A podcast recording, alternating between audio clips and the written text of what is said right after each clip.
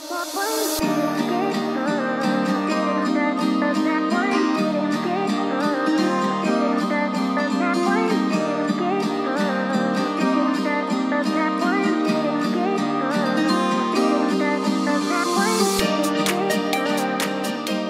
dia, boa tarde, boa noite, aqui no Mais Voz Podcast. Vamos voltar aquele, né?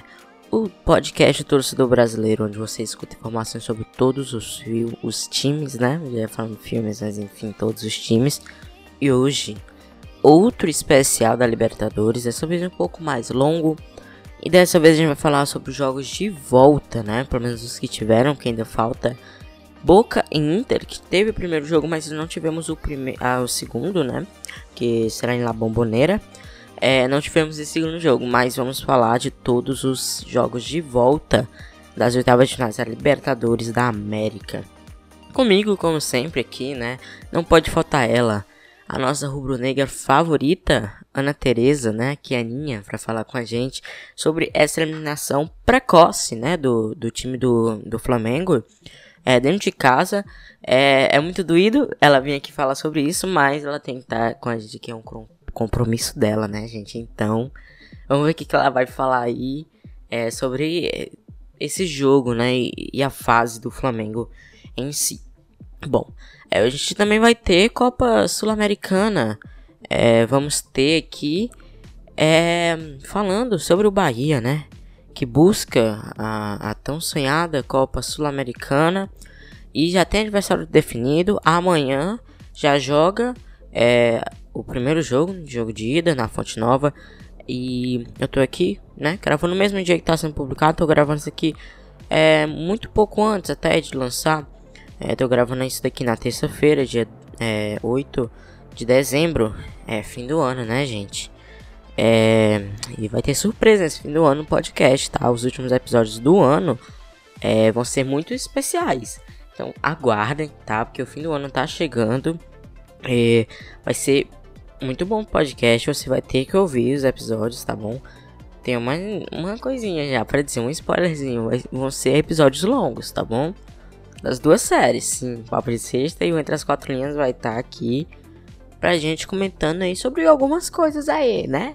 Não posso dar muitos spoilers. Mas enfim. Hoje também vou falar sobre o Bahia, como eu já falei, o Defensa Justiça, que passou pelo, pela equipe do.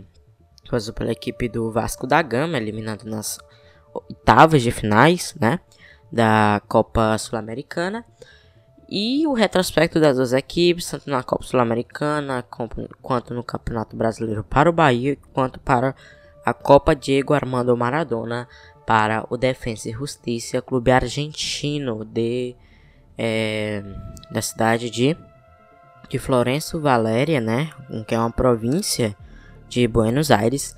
Então, uma equipe praticamente aí já de Buenos Aires para enfrentar uma equipe nordestina é, daqui do Nordeste.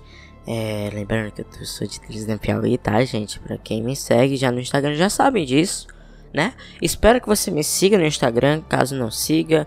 É, o meu arroba é arroba enzo underline m underline garoto. O Daninha também vou divulgar aqui logo, arroba Ana Terezes, é, com S no final, tá? Terezes. É, então vão lá seguir a gente, tá bom? É, eu lá publico coisas. E próxima semana também vai ter um avisozinho lá então, é, tô fazendo isso pra vocês irem lá? Com certeza também. Podia falar que podia, porque eu já sei o aviso, mas vão lá, tá, gente? Nos seguir. É muito importante para apoiar o podcast, né? Então, vamos lá, né, gente, pro episódio. Vai ter, não vai ter futsal, tá? Por incrível que pareça, não vai ter. Apesar de já estamos, estarmos chegando aí nas fases finais, né? É, teve o primeiro jogo, né, da, da, da semifinal pros, pros dois lados, né? Que é Magnus e Tubarão. Magnus já tá praticamente confirmado, ganhou o primeiro jogo de 6 a 0 se eu não me engano. E o Corinthians também pegou a equipe do Joinville e eu não vi o resultado. Eu acho que foi esses os jogos. Aí também, gente, lembrando que é, já saiu, tá? Os confrontos das quartas de finais. E também, por último, eu vou falar isso, é claro, porque a gente vai falar sobre as oitavas, né? E aí depois a gente vai trazer mais sobre essas quartas e os palpites, né? Meu e da Aninha vamos dar palpites sobre essas quartas de finais da Copa Libertadores da América. Bom, vamos com começar, né? Falando aqui, é, falar o que, que eu achei de cada jogo e eu vou falar é, especialmente, é, só especificamente só dos clubes brasileiros, tá, gente? É, a partir das quartas de finais eu vou falar de todos os confrontos, apesar de só um confronto, é, dois na verdade até agora não ter brasileiros, né? Porque o esperado é que o Inter não passe mesmo contra o Boca. E aí é, vamos ter dois confrontos sem brasileiros e dois confrontos com clubes brasileiros. Mas eu vou abranger todos tá, a partir das quartas de finais. Então vamos lá, né, gente? É, falar um pouquinho. Bom, primeiro confronto esse que a gente vai falar que é entre Guarani e Grêmio, né? Equipe paraguaia. É paraguaia, né? Bom, Guarani acho que é é sim uma equipe paraguaia. É, então, a gente vai falar aqui sobre a equipe do Grêmio, né? É, contra o Guarani, como eu já falei aqui. Então, né, gente, o agregado desse confronto entre Guarani e Grêmio foi 2 a 2 Não, pera. foi 4 a 0 para a equipe gremista. Sim, a equipe do Imortal, né?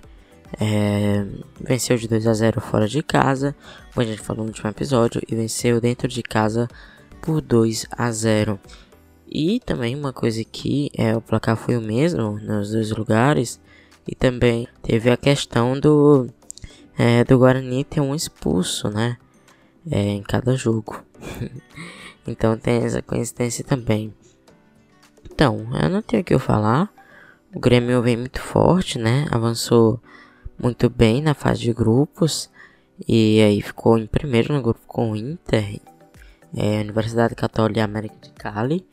Então a equipe do Grêmio é sim um dos favoritos, uma das favoritas, né, a vencer essa Libertadores da América é, e deve pegar à frente o vencedor, não se sabe ainda, mas o vencedor de Racing, é, que já está definido, passou pelo Flamengo ou é de Inter ou Boca, né? Porque ainda vai ter o segundo jogo para definir, mas é mais provável que seja o Boca, o quarta que avança para as quartas finais contra a equipe do Racing.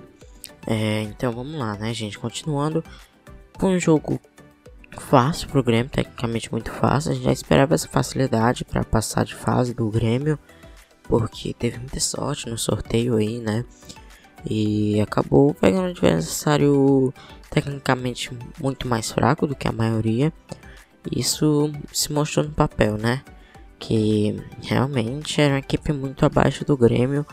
Então, é, eu não pude assistir o jogo, é, mas com certeza eu assisti só o primeiro jogo, porque o segundo não pude assistir, mas é, o, até o primeiro jogo foi um grande domínio do Grêmio. Então, eu também acho que é, na verdade, pelos melhores momentos, vai ser uma dominância é, durante todo o jogo, os 85 minutos do Grêmio. A partida, o que era o mais provável aconteceu, né? Então aí, é, agora o Grêmio pega o Santos, vai falar de, já já sobre o Santos, né, gente? É mais merecido. O Grêmio passou de fase e Renato Gaúcho tá feliz aí, né? Agora pode falar do Flamengo.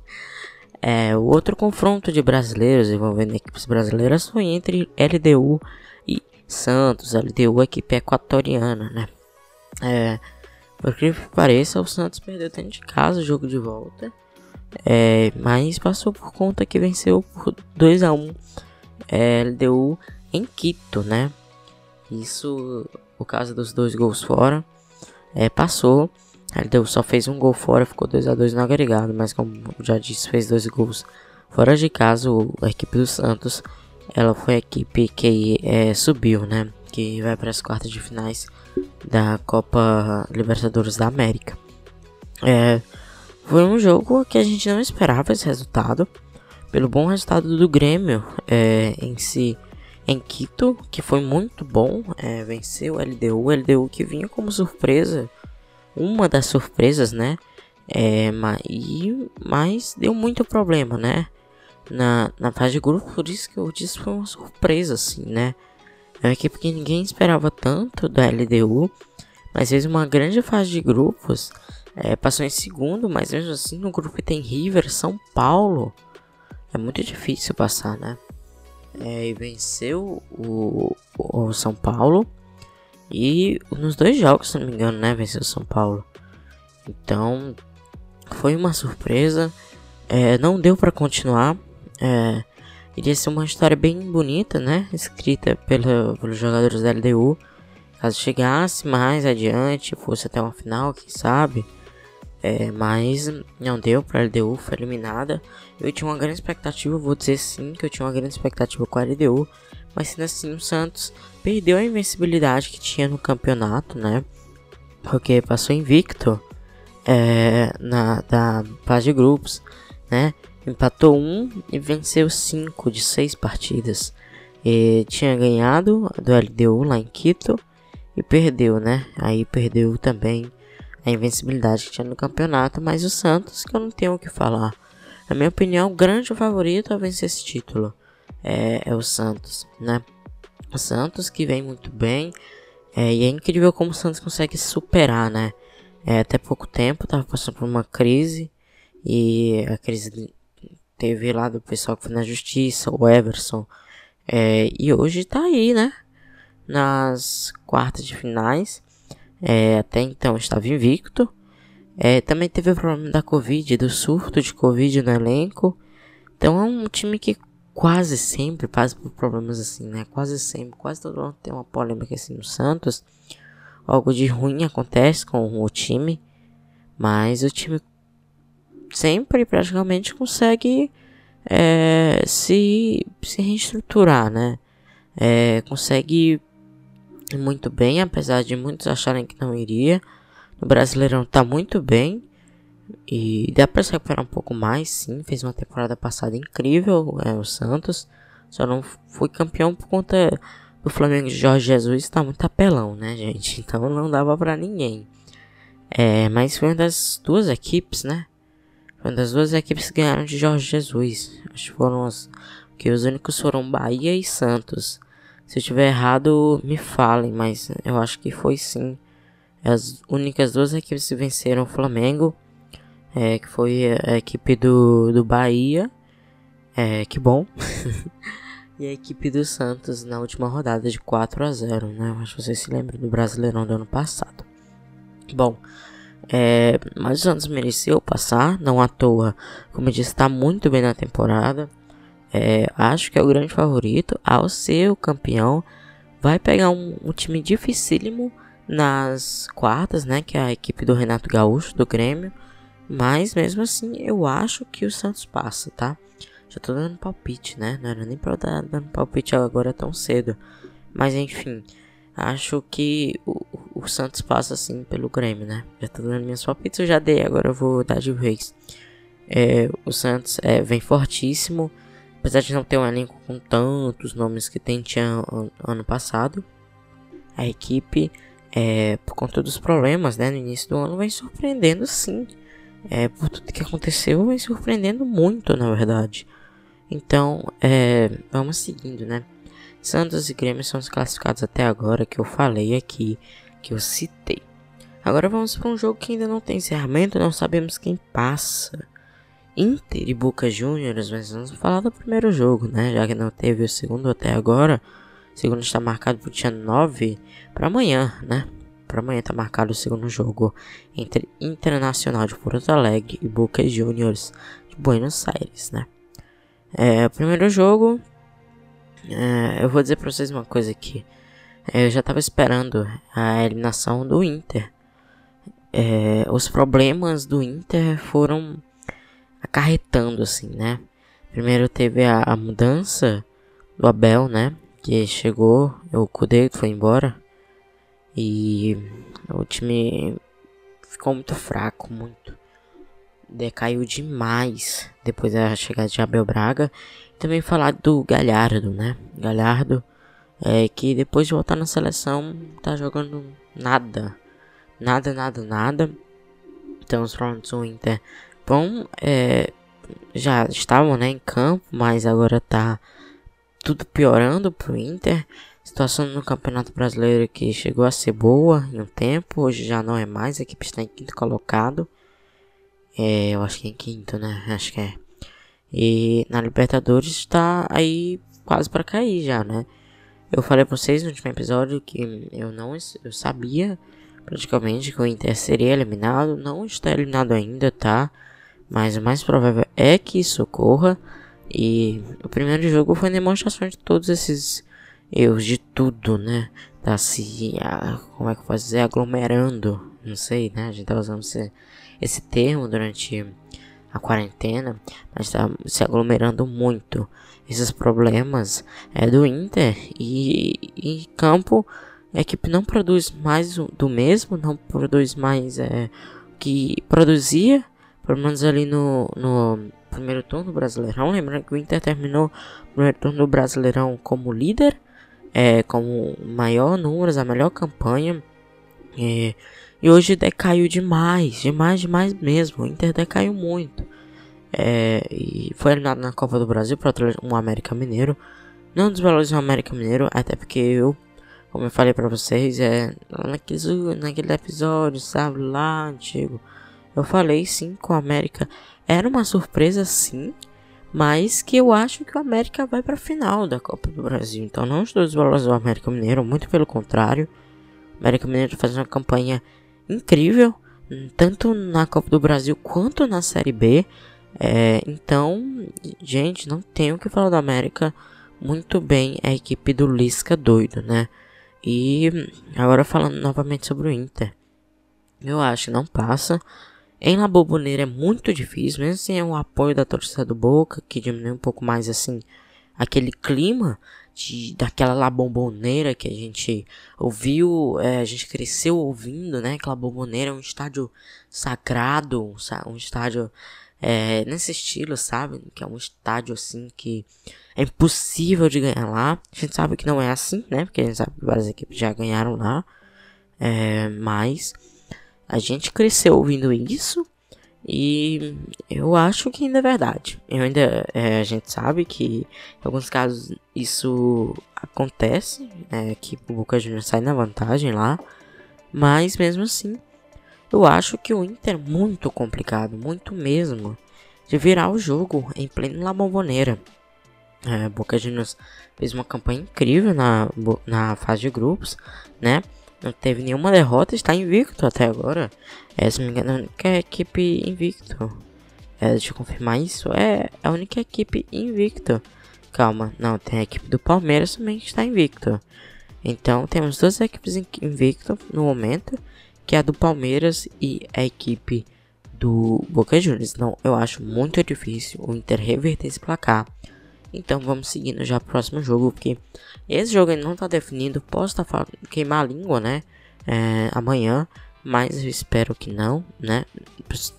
Para os torcedores do Inter, esperem que eles esperam que sim, que eu esteja queimando a língua, mas que tipo eu acho que é muito difícil o, o Inter se classificar dentro da bomboneira, virar, reverter todo esse placar.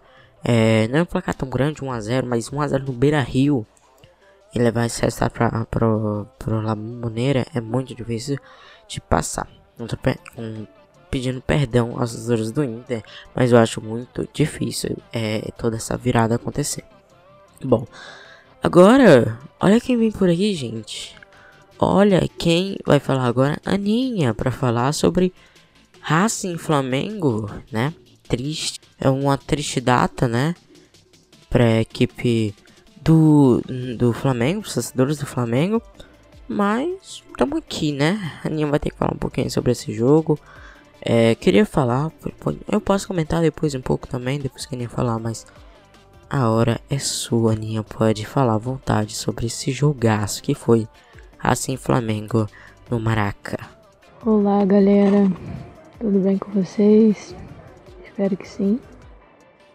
É mais uma semana, dessa vez, infelizmente, comentando sobre mais uma eliminação, dessa vez pela Libertadores. E dessa vez mais uma nas oitavas de final da competição, já que mais uma tradição do Flamengo desde sempre, desde em exceção ano passado. Hum, dessa vez foi contra o Racing em casa, de pênaltis, porque o jogo foi 1 a 1 em normal. É, mais uma vez com uma farra bizonha da defesa, que teve a volta do Rodrigo Caio como titular, esperando as expectativas, né, em determinado momento. E no final o desfecho não foi muito, muito legal. É, vou comentar um pouquinho sobre isso e um pouquinho sobre o jogo do Brasileirão contra o Botafogo. Bem, vamos lá, comentar um pouquinho, fazer uns breves comentários sobre o jogo contra o Racing. Uh, foi no Maracanã, como eu já disse, é, nove e meia da noite. Teve transmissão pelo SBT. E o jogo foi, no primeiro tempo, foi bem lento, bem lento mesmo. Não teve tanta dinâmica. O Flamengo parecia que queria empatar, porque o empate é, era vantagem, né? Do Flamengo. Se tivesse 0 a 0 ele conseguiria se classificar. E acho que o intuito na, na, cabeça dos jogadores talvez tenha sido esse, de querer empatar e se acontecer fazer um gol, enfim. É, é essa acomodação que a gente está acostumado a ver, os torcedores, né? E aí, esse jogo foi morno no primeiro tempo, uma coisa que a gente tá recorrente de ver, sem vontade, um time tentando é, caindo nesse, nesse automático de ficar rodando a bola sem, sem dinâmica, sem é, vontade mesmo, sem objetivo talvez. É, e com um time quase todo completo, né? Só faltou mesmo Gabigol e o Pedro que entrou no segundo tempo, vindo de lesão. Uh, só faltou o Gabigol mesmo, que ainda está se recuperando de um, de um desequilíbrio muscular. Prova provavelmente irá voltar no próximo jogo. E é isso, a gente não tem muito o que comentar sobre o Racing. É, foi um time que soube aproveitar as chances que teve e mais uma vez soube aproveitar a falha da zaga.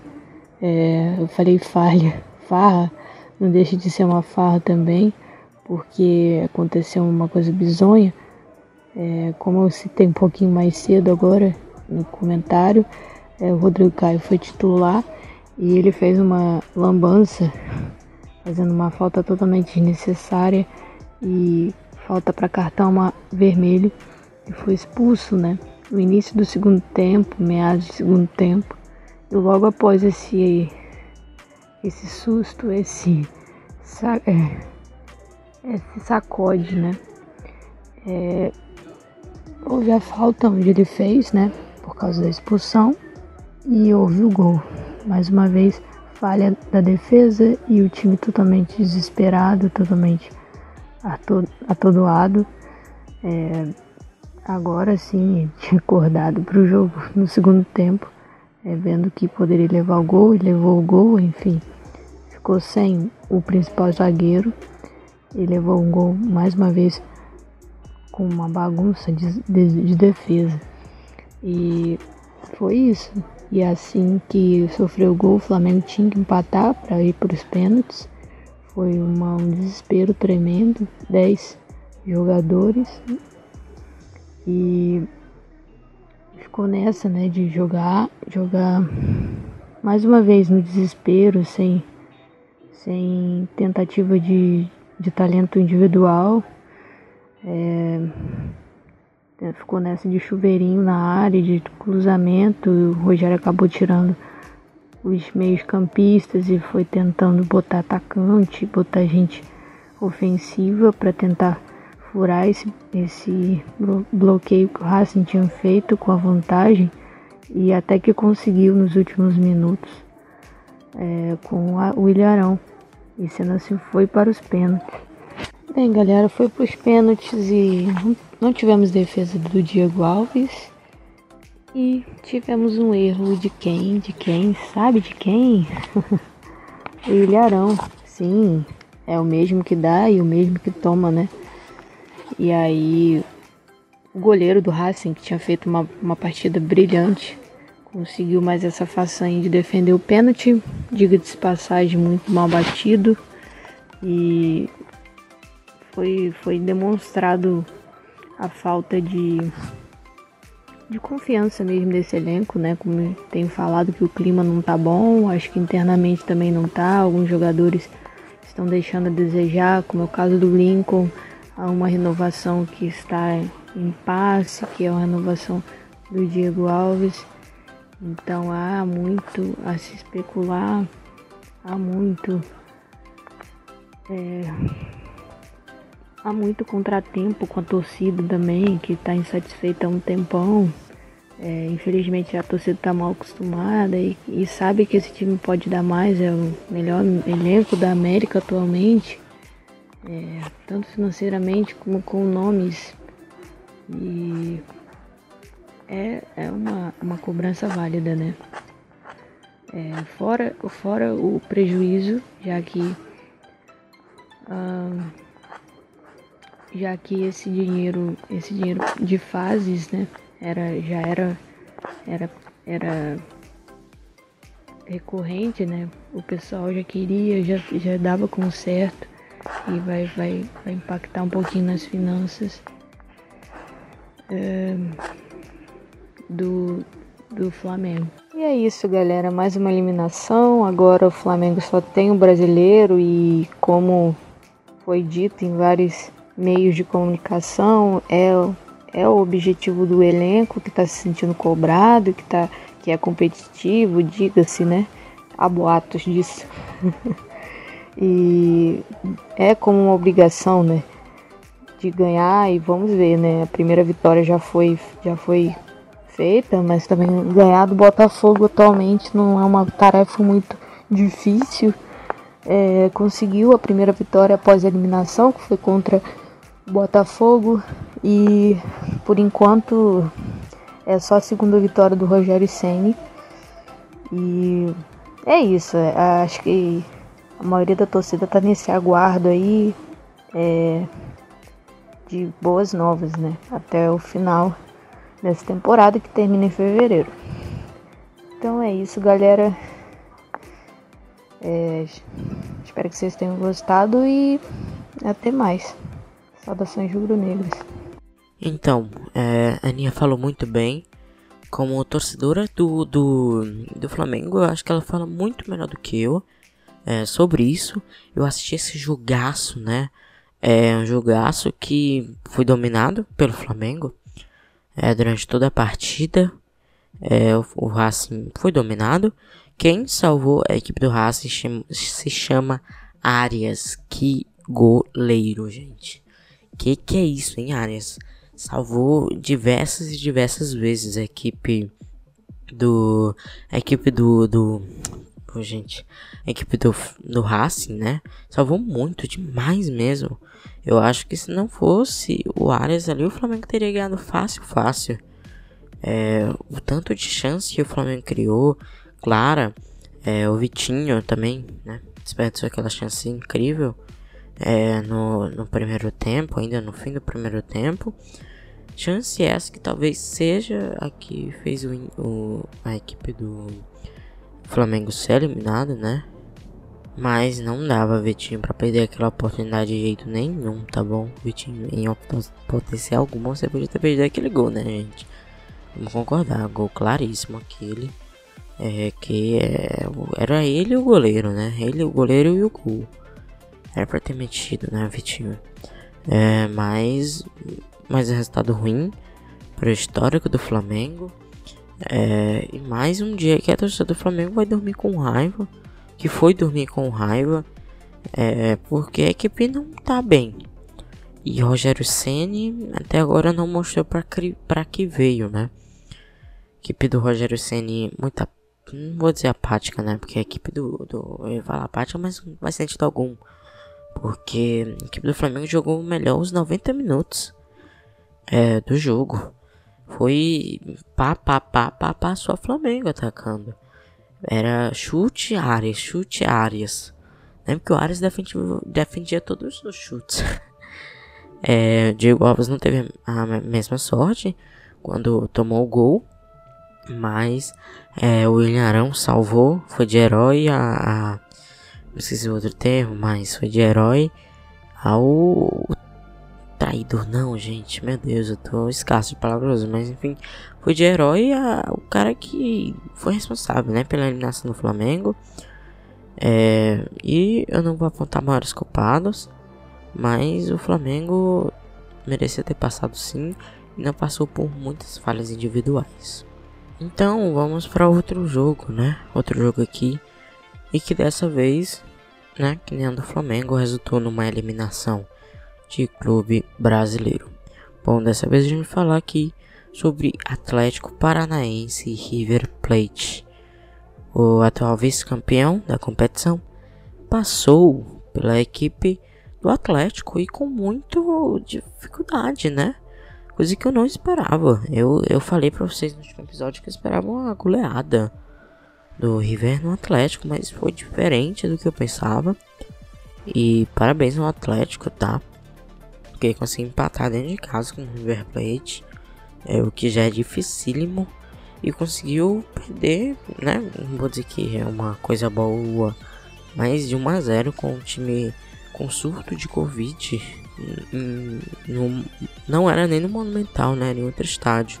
Mas sim, é, o Atlético lutou até o final. Mas não deu, né? Infelizmente não deu. O, o River passou de fase. É, empatou o primeiro jogo em 1 a 1 é, no, na Arena da Baixada. E no estádio, é, deixa eu ver qual foi o estádio, né? Porque não era.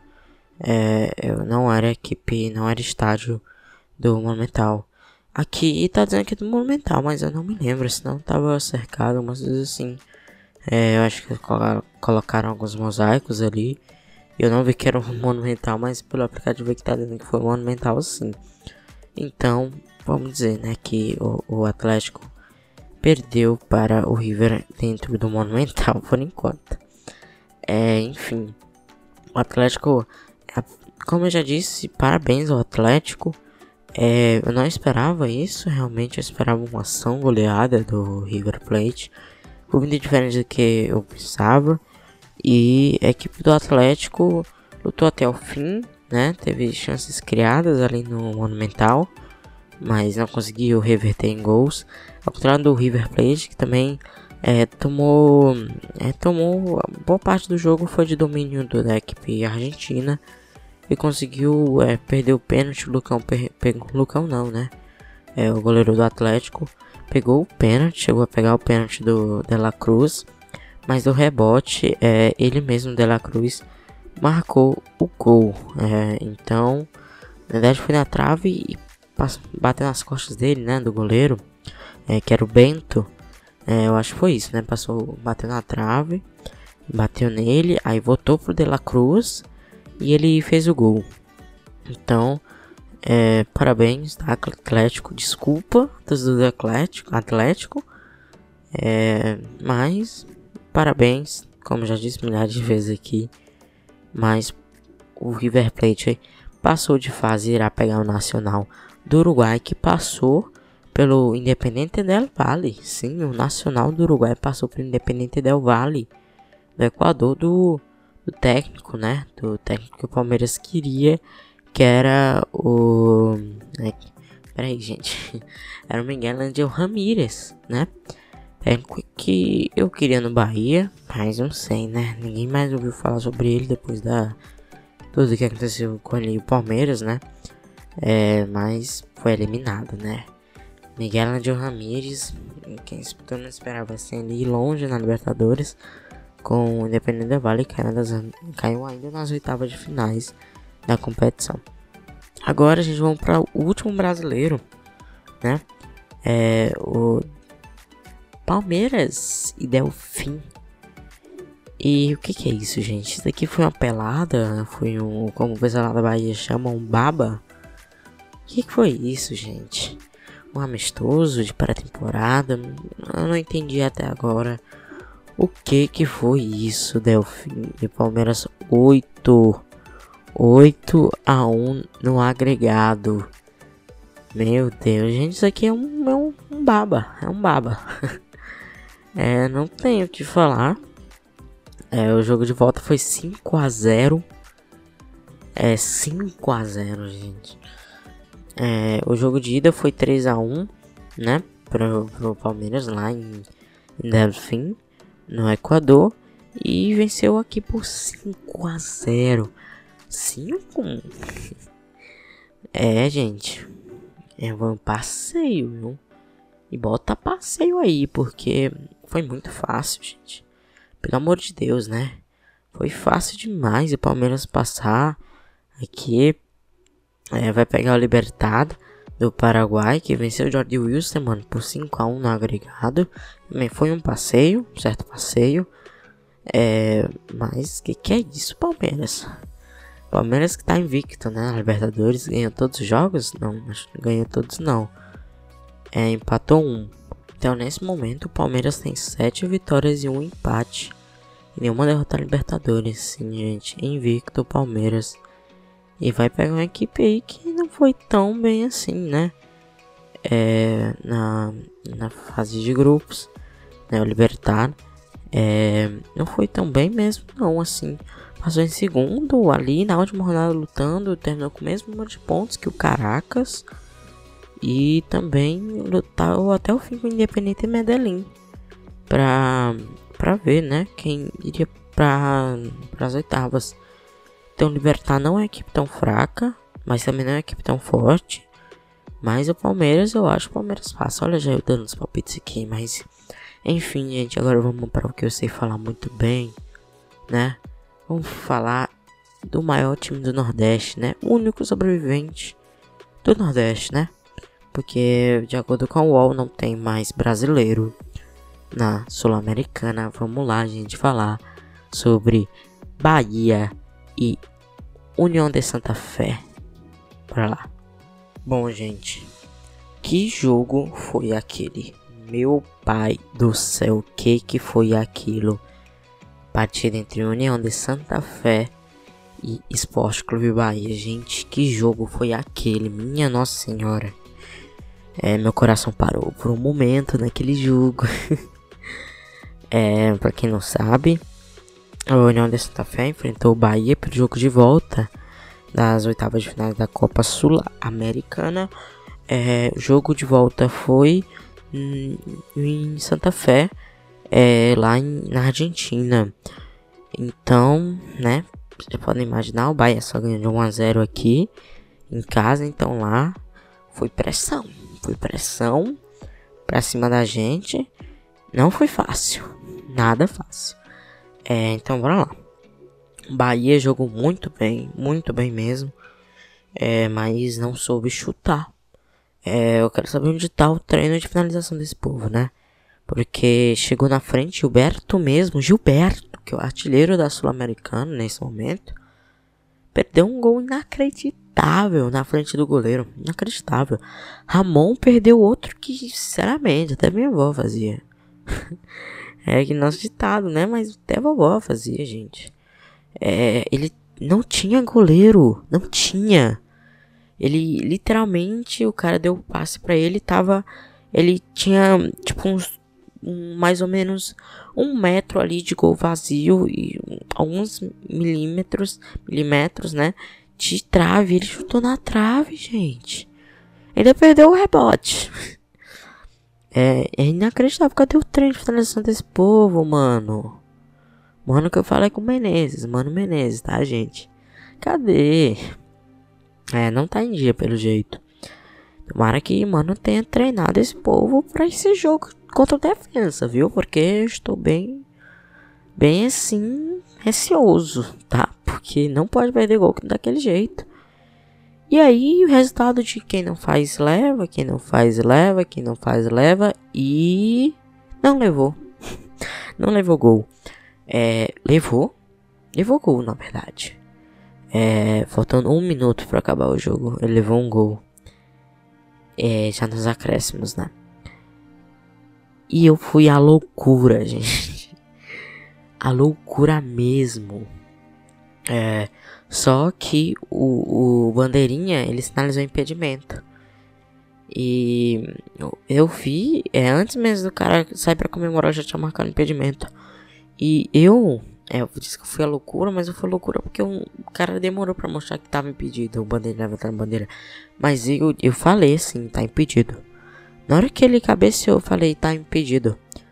É, não tinha como aquele cara não tá impedido. Depois fui ver que eu acertei por milímetros que ele estava sim impedido. É, então, é, me chame como bandeirinha, tá? CBF e como é bom. Enfim, Bahia passou no sufoco, mas passou. Mas isso é isso que faz nós tricolores do Esporte Clube Bahia, do maior clube do Nordeste. Chore, torcedores do esporte, do Santa Cruz do Vitória, né? Mas é o único campeão, bicampeão do Brasil do Nordeste, né, gente? Então, né, respeitem. Enfim, se não for para sofrer, eu não sou Bahia, tá? É, esse é o nosso ditado, né? Porque é, a gente comemora mais um resultado sofrido, assim como foi esse, tomando gol no último minuto, é, sofrendo até o último minuto, defesaça de Douglas no últimos, nos últimos minutos. Se não for para ganhar assim, a, né, a gente nem quer que ganhe, sabe? Ah, meter 5x0 no Grêmio. Ah. Desculpa aí, do Flamengo. Mas é isso, gente. A gente prefere ganhar é, sofrendo assim, passar de fase. É, assim, sofrendo do que vai ser por 5x0 uma equipe aí. É, então, foi bom o resultado do Bahia nas quartas de finais da Sul-Americana. É, não chegava a esta fase desde 2018. É, faz uma Copa Sul-Americana, né? Que não vai porque 2019 foi ridículo, né? 2019 a gente foi eliminado ainda na primeira fase da Copa Sul-Americana para o Uruguai, para o Liverpool, já tá o Liverpool do Uruguai. Então, é, em 2018 a gente chegou nas quartas contra o Atlético Paranaense, fomos roubados e fomos eliminados, tá? É, quando eu falo que fomos roubados, é, não sou eu, só que falo isso. Vocês forem pensar é, comentários de repórteres, comentaristas, né? Você vai achar assim, é, dizendo que a arbitragem é, favoreceu o Atlético, porque no total tivemos aí cerca de é, três gols anulados, três gols anulados, dois dentro de casa e um fora de casa. É, dois desses três é, foram indevidamente anulados. Um deles eu até concordo. É, então, mas os dois deles, um dentro e um fora, a gente foram é, incorretamente anulados, tá, gente? Então, tomara que não aconteça novamente com Bahia, dessa vez contra a equipagem defensa. Vou já já trazer informações, como sempre trago, das equipes que pegam Bahia, tá? É, mas enfim, é, o Bahia todo respeito aí é, ao defensa, mas pra mim passa. Aí tomara que não sejamos roubados novamente. E se a gente passar vai ser histórico, né? Que o Bahia nunca passou por uma semifinal de Sul-Americana, muito menos de algum torneio continental ou muito menos internacional, né, gente? Mas se vocês pensarem bem, o Bahia tá a cinco jogos da, do Mundial de Clubes. Já pararam pra pensar pra, pra com isso, gente?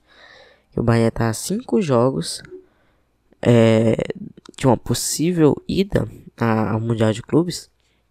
Pra quem não sabe, é porque vai ter todo aquele novo formato é, da, da, da, do Mundial de Clubes, né? E vai ser agora de 4 em 4 anos. E aí vai reunir 32 times, né? São 32 times, ou é 16? Acho que. Não, são 32, eu acho.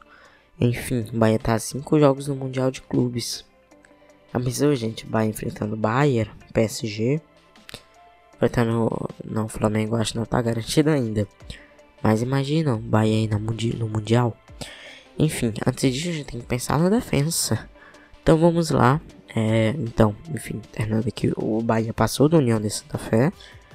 É, empatou o jogo em 0 a 0 como venceu dentro de casa por 1 a 0 levou o resultado é, e vai e se classificou para as quartas de finais da Copa Sul-Americana. Bom, vamos lá, né? Provável escalação do Bahia. Lembrando que eu estou gravando isso um dia antes Aí eu peguei esses dados bem cedo. Eu peguei não, né? É, como eu fiz esse, esse relatório bem cedo, não tem, ainda não tinha é, nenhum jornalista, nenhum site dando provável escalação do, do, nem do Bahia nem do Defensa. Então, no Defensa eu peguei as, é, eu reuni, né, para ver quem eram os titulares nos últimos jogos da Sul-Americana, que na Copa de Guaramanda Maradona estava indo com o time reserva em algumas posições, né, com atletas reservas. Mas o Bahia também, eu tenho aqui um time também bem, é, assim, com dúvidas, né, quem deve jogar ou não. Mas vamos lá, a provável escalação do Bahia é que entre com o Anderson, né, já que Douglas está no departamento médico, não está, né, é, já está em trabalho de transição. Ele se, ele se machucou no último jogo contra o Ceará.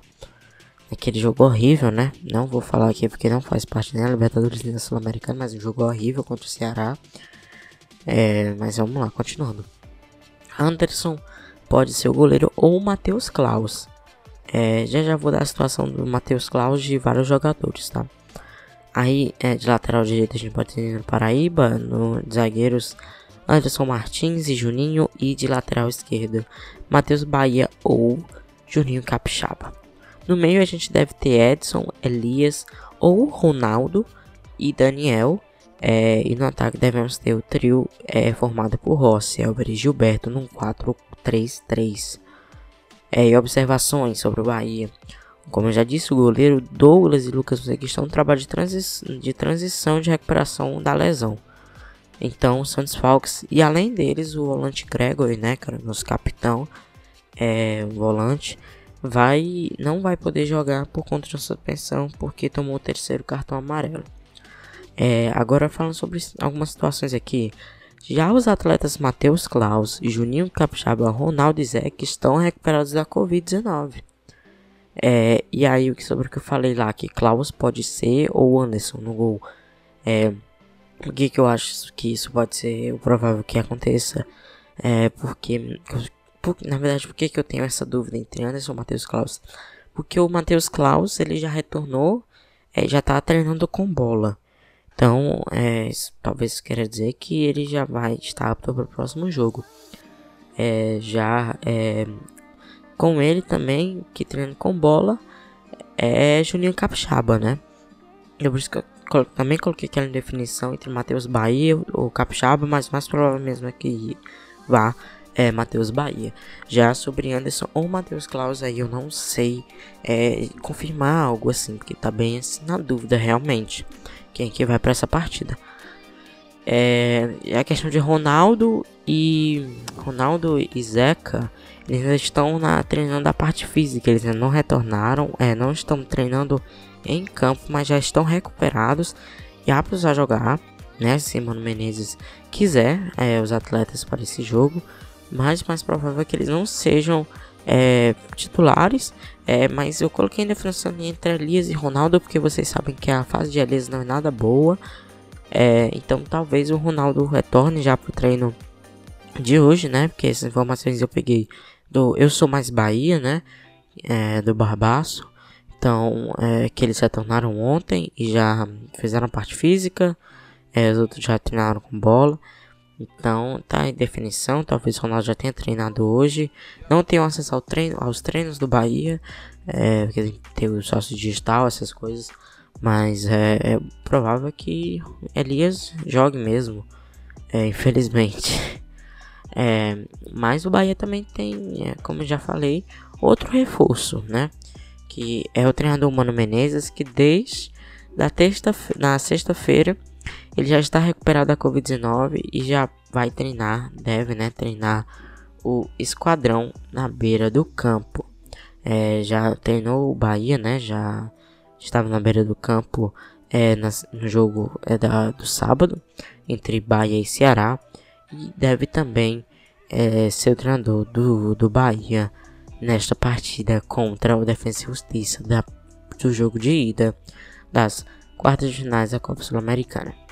Já o Defensa e Justiça deve vir com um Zayn, o Zayn, o goleiro, é, Breite Brecht, é, nome bem estranho, mas Breiten Brecht, é, Frias, Martinez e Franco Paredes, É, no, no meio vamos ter Laralde, Cirro Rios, Camacho, Nelson Acevedo e Pizzini.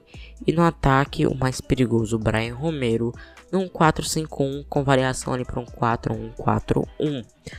É, então, é, já já vou falar um pouco mais sobre o Brian Romero, tá, gente? É, porque é o mais, é o mais perigoso dessa equipe. Bom, é, o retrospecto do Bahia é, nos últimos cinco jogos é de uma vitória, um triunfo, um empate, três derrotas. Só marcou dois gols e nove foram sofridos, né? É, na, na Campeonato Brasileiro, o 13 colocado. Tem a segunda pior defesa do campeonato. O Goiás passou a gente. É, tem uma média de 1,6 gols sofrido por partida ao Bahia. Incrível, né? E, é incrível. 39 gols sofridos em 24 partidas, gente. Vê se isso tem lógica, né? É, mas enfim, na Sul-Americana o Bahia tá muito bem. No né? campeonato inteiro tem 4 vitórias ou 4 triunfos. Um empate e uma derrota somente. Tem só 2 gols sofridos. Olha isso, gente. 39 gols sofridos em 24 partidas. No Brasileirão e na Copa Sul-Americana tem 2 sofridos em 6 jogos. Alguém me explica, pelo amor de Deus, isso? Enfim, o tricolor de aço ele tem a, a segunda melhor defesa do, do campeonato, né? Na Sul-Americana. Tá atrás do Coquimbo Unido, é, equipe do equipe do Chile, equipe chilena, e sofreu um gol em seis jogos, né? Isso eu tô contando as equipes que passaram para as quartas de finais, tá, gente? Mas tem o Vasco também que teve uma boa defesa aí. Mas eu já tô contando só as equipes que passaram para as as quartas de finais da Copa Sul-Americana. É, e tem também o segundo melhor ataque da competição é, do, da Sul-Americana, só atrás do Lanús, é, a equipe argentina, que tem 16 gols marcados, o Bahia tem 12. É, e tem um artilheiro também da competição, que é o Gilberto. Agora vamos falar sobre defesa e justiça. Nos últimos 5 jogos são uma vitória, um empate, três derrotas, a mesma situação do Bahia. Só que ao contrário do Bahia, eles marcaram dois gols a mais, ou seja, marcaram quatro gols e sofreram menos é, dois gols que o Bahia, sofreram sete gols. Na Copa Diego Armando Maradona, né, que é o campeonato argentino, ele é o quarto colocado do grupo, ou seja, o último é, que, no grupo 2, que conta com equipes como o Colón de Santa Fé, né, que era o maior rival do União de Santa Fé, que a gente enfrentou na última fase, também Independente, né? O todo famoso, todo grandioso rei de copas, Independente. E o Central de Córdoba. É, ele terminou, como eu já falei, o, o campeonato em último colocado. É, portanto, ele vai disputar um playoff de qualificação em um grupo, né? É, que tem os times que terminaram em terceiro e quarto colocado de todos os grupos do campeonato argentino. É meio estranho, porque os dois primeiros colocados de cada grupo do campeonato da gente não avançam direto pro mata-mata, se não me engano. E aí o terceiro e quarto de cada grupo, né? O, o penúltimo e o último, eles, se, eles formam grupos com todos os times. E aí eles vão jogar entre si. Os dois primeiros estão é, classificados. É mais ou menos isso. É o que eu entendi, pelo menos, né? Então, é, eles têm a pior defesa do campeonato da Copa de Igor Armando Maradona. É, ele, mas também está empatado com os outros quatro times. Se não me engano, eles sofreram 11 gols no, na Copa de Igor Armando Maradona. E outras também, quatro equipes sofreram 11 gols. É, e também é, não tem um dos melhores ataques da competição. E vamos agora falar sobre a Sul-Americana, né? É, em quatro jogos disputados na competição pelo clube, né? Porque ele veio da Libertadores, né? Vocês se lembram, né? Ficou no grupo aí com o Santos, o Delfim e o Olímpia. É, ele teve é, só quatro jogos na Libertadores, porque na Sul-Americana, porque ele caiu, né? Ficou em terceiro colocado no grupo é, que eu já falei aqui, no grupo que tinha Santos, Delfim e Olímpia do Paraguai. É, ele, ele dois, quatro jogos ele disputou ele está invicto na competição, tem duas vitórias e dois empates. É, ele vem com ele vem como um dos oito terceiros colocados, né, que se classificaram da Libertadores para a Sul-Americana. E o time já sofreu três gols na competição e converteu cinco chances em gols.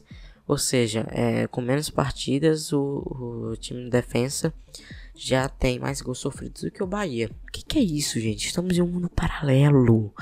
Onde que se conecta, meu Deus, com a realidade. Enfim. É, e tem um, não tem um dos melhores ataques, assim, considerando porque tem poucos jogos, né? Mas, assim, é, só tem 5 gols marcados na competição. Em 4 gols. É uma média de mais de um gol por jogo. Porém, é um gol e meio, mais ou menos ele, um gol vírgula um. Então, né, vamos continuar aqui falando sobre esse jogão que vai ter amanhã. Bom, o time do Bahia vem voando na Sul-Americana, né, gente? Que que é isso, hein? O Bahia tá voando na Sul-Americana. Já no Brasileirão é totalmente o contrário. É, no Brasileirão já emplacou a terceira derrota seguida, né? Foi Red Bull Bragantino, São Paulo e é, Ceará. Duas delas foram em casa, três, duas derrotas dela, dessas, que foi com o Ceará, que foi 2 a 0 o último jogo no sábado, é, contra o São Paulo, que foi 3 a 1 e o Red Bull Bragantino a gente perdeu é, é, duas rodadas, três rodadas atrás, 4 a 0 no Nabi Abishadat. É, do outro lado, o Bahia tá muito confiante por possível triunfo né, em casa contra a equipe do Defensa e Justiça. É, o Mano Menezes ele deve, ele deve vir com o time é, atacando. E eu acho muito por conta dele saber que a defesa do Zé Alcon, né, que é o apelido do Defensa e Justiça, é, é uma defesa muito fraca, muito frágil. É, a do Bahia também não é das melhores, mas é, mesmo assim é a defesa do Bahia na Sul-Americana está muito bem. É, tanto na, na, como falei, tanto na Copa de Igor Armando Maradona quanto na Sul-Americana e Libertadores ele mostrou isso, que a defesa é muito frágil. Já o ex-jogador e atual técnico da Defesa e Justiça, sabe quem é, gente? Hernan Crespo. Sim, um dos grandes nomes do futebol argentino ao lado de Maradona. É o técnico do Defesa e Justiça, né? É, então, ele é técnico dessa equipe. Vamos falar um pouco sobre como que a equipe dele vem, né? É, a equipe do, do Hernan Crespo deve vir Salvador buscando um resultado positivo é, pra, e favorável né, para o jogo de volta, que será no estádio Norberto Tito Tomag, Tomaglio, né? Como um empate ou até mesmo uma vitória, quem sabe, né? É, o time argentino já embarcou para Salvador é, na hora que eu fiz aqui, há duas horas atrás, ou seja, é, mais ou menos umas 10 horas atrás. Eles já devem ter embarcado para Salvador, já devem estar aqui é, no Nordeste, né, em Salvador. É, Bahia vai ter muito trabalho, como eu falei, com o atacante Brian Romero, ele que já é conhecido pela torcida do Atlético Paranaense, é, muito bem também, pela torcida do Fortaleza, né, que foi eliminada muito por conta é, do, do Independente, né, que ele ainda nessa temporada jogou no Independente, mas está emprestado à equipe do Defensa e Justiça, de 29 anos, né, um argentino. Ele é responsável por 3 ou 5 gols marcados da Defensa e Justiça na Copa Sul-Americana, ou seja, ele tem mais da metade dos gols marcados pelo Defensa e Justiça nessa Sul-Americana. O atacante já marcou 7 gols na temporada, assim, é o artilheiro da equipe do Zé Alcon, né? Lembrando que ele tem, parece que ele, tem poucos gols, mas não é por conta de ele ter marcado poucos, assim, sabe, gente? É, mas por conta da temporada a gente tá muito menor do que a brasileira, né? A brasileira a gente teve Copa do Nordeste, teve é, estaduais, a gente teve Brasileirão, que é, é, tem 38 rodadas, Copa do Brasil. É, mas lá eles só estão com Copa de Igor Armando Maradona, que até agora já teve, só teve 6 rodadas, né? Por conta da fase de grupos, né? Tudo divididozinho. É, e ele também teve a. Ele também tem a questão da Sul-Americana da Libertadores, né? Ele marcou, é, se não me engano, marcou um gol na, na Libertadores e três na Copa Diego Armando Maradona e três na Sul-Americana até agora. É, e o grande nome do Bahia é que o defensor se vai ter que tomar cuidado é o Gilberto. Gilberto que é o grande destaque do esquadrão nessa temporada, assim como foi na última. É, ele já marcou 5 gols no Brasileirão, 5 gols na Copa Sul-Americana e 4 gols na Copa Nordeste já foi encerrada. Sendo assim, ele é o artilheiro do Bahia em todas essas três competições que eu citei.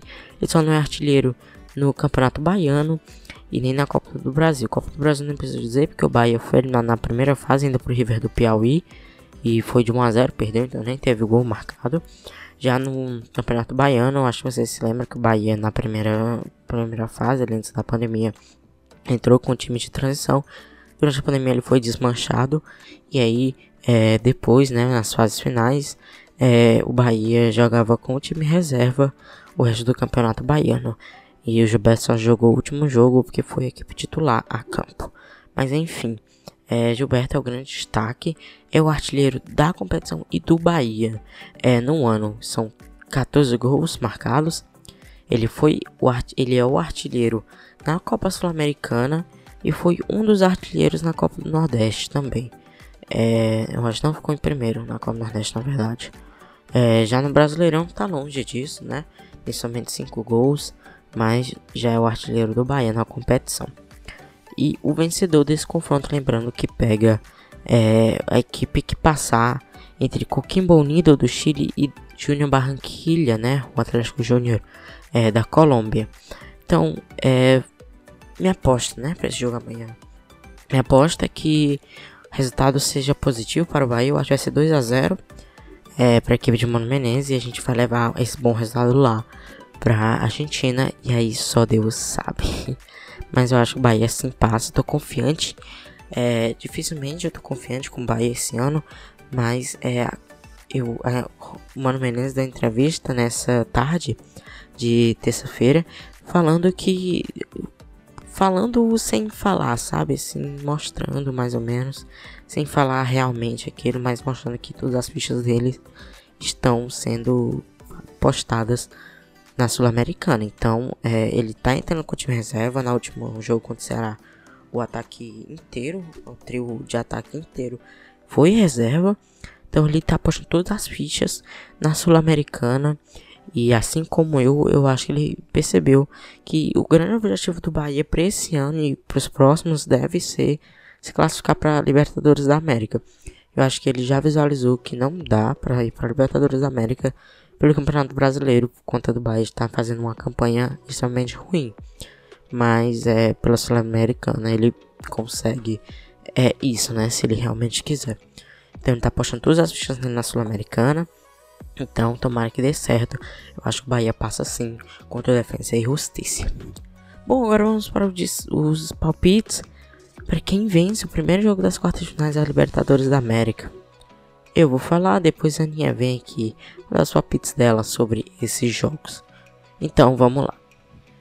É, vamos lá, né? Começando aqui, é, Libertad e Palmeiras, né? Primeiro jogo será no Paraguai, o segundo jogo vai decidir o Palmeiras em casa no Aliança. Primeiro jogo eu acho que o Palmeiras vai ganhar de 1 a 0 no Paraguai. Essa é minha aposta. Eu acho que o Palmeiras sim ganha fora de casa e leva, traz uma boa vantagem para cá entre River Plate, né, da Argentina e o Nacional do Uruguai. É, o Nacional vai decidir em casa. Eu acho que o River Plate ganha de, de 2 a 0 dentro de casa. E deve se classificar sim para as semifinais. É outro jogo, é Grêmio e Santos. Grêmio vai decidir fora de casa, Santos dentro, né? Mas o primeiro jogo será na arena do Grêmio. Eu acho que o Grêmio ganha por 1 a 0 e o Santos deve virar dentro de casa. Então acho que o Grêmio ganha por 1 a 0 o primeiro jogo. Já o outro jogo que a gente não sabe, né? É, que é entre Racing e ou Boca ou Inter. O mais provável é que seja o Boca. Então vamos lá para o cenário que seja o Boca. Boca fez uma campanha melhor do que a fez uma campanha melhor do que a do Racing, então deve decidir dentro de casa. Então, se for o Boca Juniors, eu acho que o Boca passa. Mas o primeiro jogo vai ser 1 a 1 é, no, no cilindro. Já se for o Inter, né, que é o mais improvável que aconteça, eu acho que o Inter perde é, no, no cilindro por 1 a 0 é, Então é isso, né? E caso seja o Inter, é, quem decide em casa eu acho que é o Racing, né? Só pra confirmar aqui, gente. É, mas eu acho que é o Racing. É, Racing passou com 15 pontos, o Inter com 8. É, então seria o Haas que iria decidir em casa caso o Inter passe e pegue o time argentino. Bom, essas são minhas apostas. Ganhei o primeiro jogo Palmeiras de 1 a 0 fora de casa que o, o River Plate ganha dentro de casa do Nacional do Uruguai de 2 a 0 que o Grêmio vença de 1 a 0 o Santos dentro de casa e que o Nacional, caso seja o Boca Juniors, empate em 1 a 1 e caso seja o Inter ganhe de 1 a 0 dentro de casa. E aí, galera, vamos de palpites, né? Da dona Comembol, que tem Sul-Americana e Libertadores da América, né? Libertadores com a sua final no Maracanã em janeiro de 2021. Felizmente meu Flamengo não estará, mas temos brasileiros, né? Temos brasileiros ainda nessa edição. O Flamengo foi um dois que foi eliminado, o Atlético Paranaense também. E restam Grêmio, Santos, Palmeiras. Então há bastantes ainda representantes. É, Grêmio e Santos que farão confronto de brasileiros nas quartas de final. E eu aposto que o Santos vai conseguir essa façanha. Santos que vem se superando nessa temporada, vem fazendo um ótimo campeonato brasileiro e tem melhor, um dos melhores jogadores, né, em atividade no Brasil, que é o Marinho. Então aposto no Santos. Próximo confronto entre brasileiros com o time brasileiro, na verdade, é o Palmeiras e Libertad de Uruguai, que é um time inferior e o Palmeiras tem três vitórias entre confrontos com esse time, né? Então o retrospecto é muito bom. Palmeiras acho que passa para a semifinal com uma grande sorte no sorteio e no, nos cruzamentos, né? É, próximo confronto com o brasileiro é, o Inter, né? Que tá contra o Boca também. Eu já estou tratando como eliminado, mas o Boca tem uma vantagem muito boa, é decidir em casa. Lembrando que esse jogo foi suspenso, né? E agora vai fazer o jogo de ida. Um, então é isso, estamos esperando. Acho que o Palmeiras passa. Temos também River Plate e Nacional do Uruguai. River Plate também passou pelo Atlético Paranaense. Então acho que também consegue uma vaga na semifinal. E temos o outro confronto que é o aguardo, né, das quartas, que é o Racing. E como eu já falei, provavelmente com o Boca Juniors. Então é isso. É, na Sul-Americana temos representante que é o Bahia, o nosso único representante brasileiro. Acredito muito nesse Bahia, que vai enfrentar eu digo que é o Cuiabá dos gringos, né? Do Cuiabá sul-americano, que é o Defensa e Justiça, que conseguiu a vaga contra o Vasco. E tem as cores do Cuiabá, tem um escudo parecido, um uniforme parecido, talvez um futebol parecido. Não desqualificando Cuiabá, né? Que foi um dos dos que fizeram uma boa campanha na Série B, estão fazendo uma boa campanha e foram muito bem na Copa do Brasil.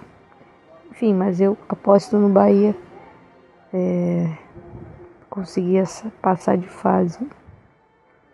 É isso. Então, gente, estamos no fim de mais um episódio do podcast. Obrigado por você que acompanhou até aqui. Estamos chegando no fim do ano, estamos chegando no Natal, estamos chegando no Ano Novo, estamos chegando em 2021. Amém? Mas enfim, muito obrigado por você que acompanhou o podcast até aqui. E até logo. É, e que seu clube vença, né? Como diz o TV, o melhor clube é o seu. Pode não ser, né? Pra você que é torcedor do Vitória. Desculpa aí, gente, mas, né? É verdade, né? mas, obrigado por acompanhar.